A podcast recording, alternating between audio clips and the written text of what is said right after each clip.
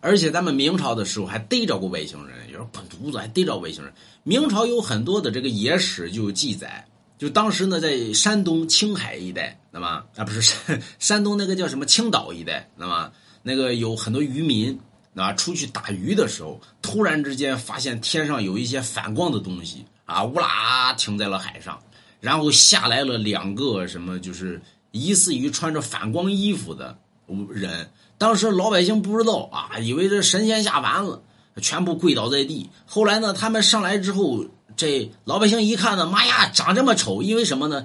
就疑似反光。咱们现在想想，应该属于现在的太空那个这个衣服啊，穿那玩意儿。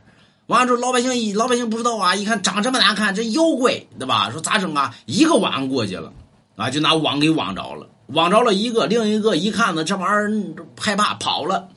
所以最后呢，据说呢，当时当地的百姓呢就逮着了一个啊，逮着一个呢，说这咋整啊？那么呃，烤了呢，还是炸了呢？对吧？说弄点啤酒，不成烤串吧？最后说吃了还没吃，不知道。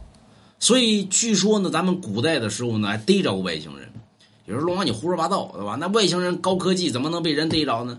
你会发现一个问题：这外星人呢，他可以让所有的科技，比如说枪支了。